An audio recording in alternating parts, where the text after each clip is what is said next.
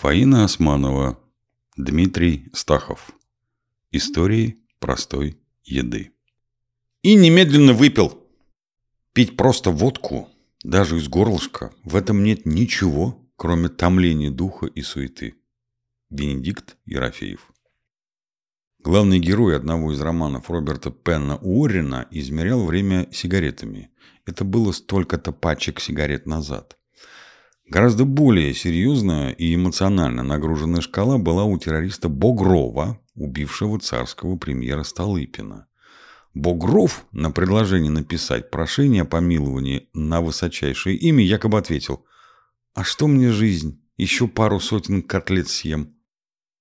Таким образом, мы можем увидеть, что повседневность сама предлагает то, что годится для измерения времени жизни. Помимо выкуренных сигарет – Время можно измерять изношенными штанами, как это делает английский писатель Стивен Фрай, а можно купленными или проданными газетами и журналами, как один из русских медиамагнатов-олигархов. Рюмки водки, в России скорее стаканы или бутылки, более годятся для измерения степеней душевной расслабленности или близости, а также многих других персональных характеристик. Формула «я его не знаю, я с ним не пил» представляется исконно русской. Ведь в традиции русской повседневности от века заложено, что для лучшего узнавания качеств того или иного человека с ним надо вместе хорошенько выпить. Не пьющий же вызывает настороженность. Про такого в первую очередь думает не то, что этот человек просто следует здоровому образу жизни, а что у него есть что-то не совсем хорошее за душой. Недаром, что у трезвого на уме, то у пьяного на языке характерная русская поговорка.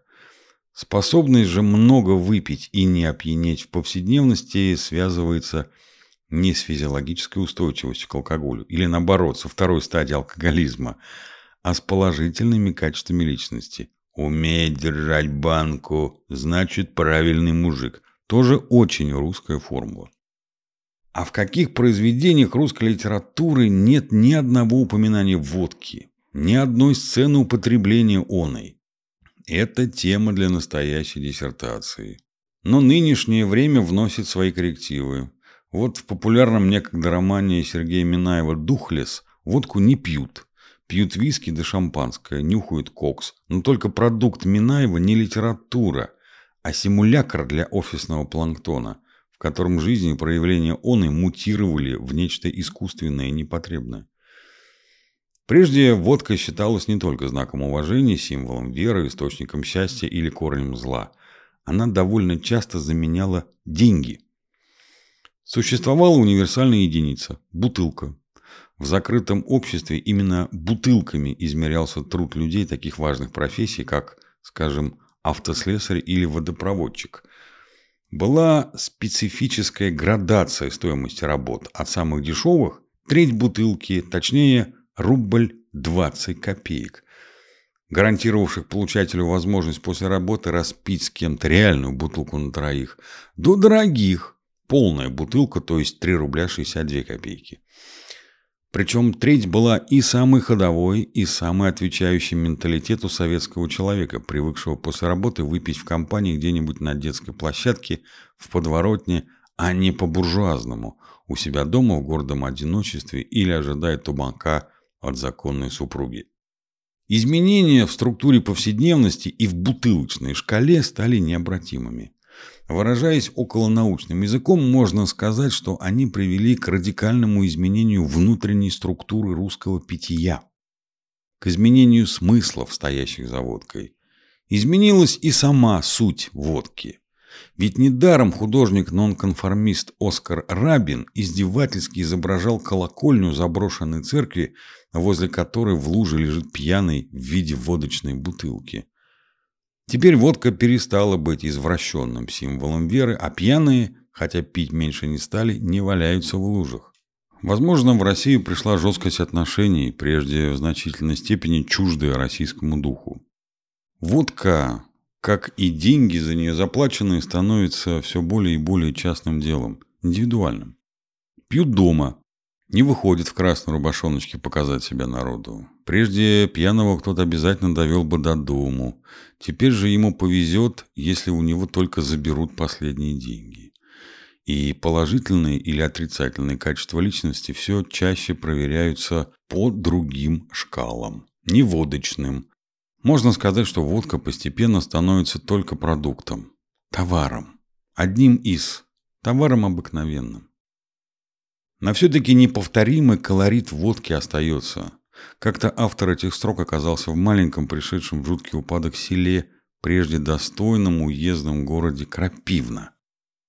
Впервые Крапивна упоминается в завещании Дмитрия Донского, в котором он отказывает ее в пользу своей жены княгини Евдокии, а в указе императрицы Екатерины II от 8 марта 1778 года, где утверждались гербы городов Тульской губернии, Крапивнинский герб описывался так. В золотом поле шесть посаженных веток крапивы. Видимо, великую русскую императрицу трудно вытравить из генетической памяти народа. В здешнем торгующем спиртном магазине молодая скучающая продавщица посоветовала купить выпущенную в память о Екатерине водку. Правда, сделала она это несколько фамильярным понебратским тоном. «А возьмите Катю крепкую». И добавила, желая показать, что и в провинциальной глуши люди не чуждаются современных веяний. Это наш фирменный бренд. С водкой Екатерина Великая крепкая на витрине соседствовала водка со странным литературным названием «Что делать?» и водка с названием не менее литературным «Левша». Справедливо предполагая, что после «что делать» в голове обязательно начнет свербить другой извечный русский вопрос «кто виноват?», а от левши непременно захочется кого-нибудь подковать. Мы последовали совету продавщицы. Вот только Пить Катю крепкую было трудновато. Она была действительно крепка, 50 градусов. Но вкусом скорее напоминал какой-то ядохимикат. И несмотря на то, что распивалась в компании имеющих водочный опыт людей, была недопита. Кто-то достал из сумки заначенную, проверенную уже поколениями бутылку столичной. Тем не менее, шкала и меры повседневности еще ждут своего вдумчивого исследования. Кого взять в качестве отправной точки? Того же Венедикта Ерофеева, но времена коктейлей и слеза комсомолки и сучий потрох прошли. Как уже невозможно войти в привокзальный буфет и спросить Хересу. Но оставим культурологические метания, взглянем вглубь веков и попробуем увидеть, хотя бы приблизительно, тот судьбоносный момент, когда водка будем пользоваться этим устоявшимся и привычным наименованием, впервые явилась миру. Какими бы ни были нынешние рецепты и технологии получения водки, изначально ее получали перегонкой, выкуриванием вина. Как отмечали историки, технология перегонки была уже намечена в Древней Греции, доведена до воплощения в Риме, хотя конечный продукт перегонки использовался или как самостоятельное лекарственное средство, или как основа для растворения других лекарственных средств. Нет никаких сомнений в том, что величайший врач Средневековья Ибн Сина, это 10-11 века, использовал полученный дистилляцией спирт для составления своих лекарств и был первым, кто не только обеззараживал им кожу вокруг ран, но и рекомендовал его для очистки рук хирурга. Водка, точнее аквавита, Вода жизни использовалась как средство, оживляющее сердце, излечивающее колики, водянку, паралич, перемежающуюся лихорадку, врачами медицинской школы Салерны Южной Италии, начиная с 1100 года. Активное применение водки как лекарственного средства продолжалось до тех пор, пока в 1387 году королю Наварры Карлу Злому не приписали для снятия боли в суставах обертывание в пропитанное водкой сукно. Сукно для пущего эффекта было зашито толстыми нитками. Конец одной из ниток беспокоил короля. Он попросил его отрезать, но слуга решил убрать лишнее с помощью пламени свечи. Сукно и Карл злой вспыхнули. Слуга, позже лишившийся головы, бросился бежать. Приключившееся с Карлом злым несчастье почти на два столетия притормозило водку. Она лишь к северу от Италии и Наварры стала популярной – Настолько, что в 1496 году магистрат Нюрнберга запретил продажу аквавиты в праздничные дни, а один врач написал трактат о вреде водки, в котором были такие слова «Ныне любой и каждый завел обыкновение пить аквавиту, и посему необходимо помнить о количестве, какое можешь себе позволить выпить, и научиться пить по возможностям своим, ежели желаешь вести себя как дворянин». Однако водка была не только алкоголем или лекарственным средством. Французские короли прекрасно понимали, что в водке, так сказать, в свернутом виде содержатся значительные поступления в бюджет в форме налогов, и поэтому ее производство отдавалось тем корпорациям, которые могли соответствующие налоги платить. Сначала корпорации торговцев уксусом, потом корпорации кабатчиков, потом бочаров. Бочары получали настолько большие доходы от производства водки, что доходило до открытых столкновений между соперничающими корпорациями, пока специальным указом 1650 года первый министр Франции Джулио Мазарини не ввел квотирование по корпорациям и процентные ставки по налогам. Примерно в это время появились коньяк и арманьяк, но производство водки было, несомненно, и более прибыльным, и шире распространенным.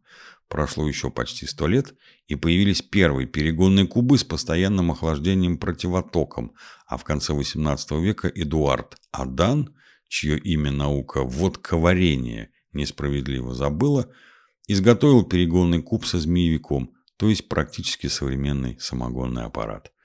А что в России? А у нас все как обычно.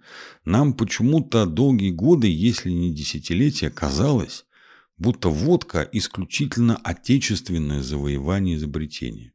А дело все в том, что если водка и исключительно русское изобретение, то только та, которая появилась в 1895 году после введения по инициативе министра финансов Сергея Витте государственной винной монополии. Именно тогда водкой стал разведенный до 40 градусов, Менделеев тут ни при чем – Полученные в ректификационных колоннах, они, изобретенные в Германии, появились в России только в начале 1880-х, чистый спирт, который можно было гнать из чего угодно. Прежде же водочное производство в России было таким же, как и в Европе. Зелено вино получали путем дистилляции, а мифический монах Исидор якобы основавший его производство в подвалах московского Кремля, аж в 15 веке к нему никакого отношения не имел. Знаменитая Шереметьевка, которую гнали из ржи методом дистилляции крепостные графы Шереметьева, была настолько чиста, вкусна, многообразна, что поставлялась и ко двору, и за границу, а на международных выставках получала неизменно золотые медали. Вот только выход ее один литр из 100 килограммов сырья был совершенно нерентабелен и оправдан только условиями крепостного права. Как бы то ни было, истинной причиной введения монополии была забота о пополнении госбюджета, и переход на ректифицированный спирт позволял получать наименьшую себестоимость напитка, как за счет технологий, так и за счет перехода на дешевое сырье, например, на картофель. Вот само слово Водка, по мнению подавляющего большинства исследователей, русская. Впервые оно встречается в аптекарском указе 1680 года, но относилось лишь к спиртовым настойкам медицинского назначения. Позже водкой стали называть все крепкие напитки, например, любимым моряками джин – голландская водка, или напиток аристократии – французская водка, которую получали после перегонки дорогих красных французских вин. И тогда же, с момента введения государственной винной монополии, стали культивироваться несколько опасно распространенных в России мифов. Например, миф, будто водка из спирта ректификата менее вредна для здоровья. Позднейшие исследования опровергли это заблуждение. Но и до сих пор благороднейшие аквавита обзывают презрительно самогоном, а обжигающий ядовитый разведенный спирт нашим исконно-посконным. Но не все так плохо. Тем более, что в 20-е годы прошедшего века один парижский таксист, бывший полковник русского генерального штаба, первым приготовил десерт «Белый русский полковник». В нем он соединил французскую водку и мороженое. Причем водку можно взять и нашу отечественную. Десерт готовится просто. Надо взять два лайма, очистить от кожуры, прокрутить в блендере, удалить косточки, смешать с предварительно слегка отпущенным мороженым, сделать шарики, положить в морозилку. Когда шарики затвердеют, положить в креманки, залить сильно охлажденной водкой до экватора шарика. Можно посыпать тертым шоколадом, но тогда белый полковник потеряет белизну. Полковником при этом оставаясь.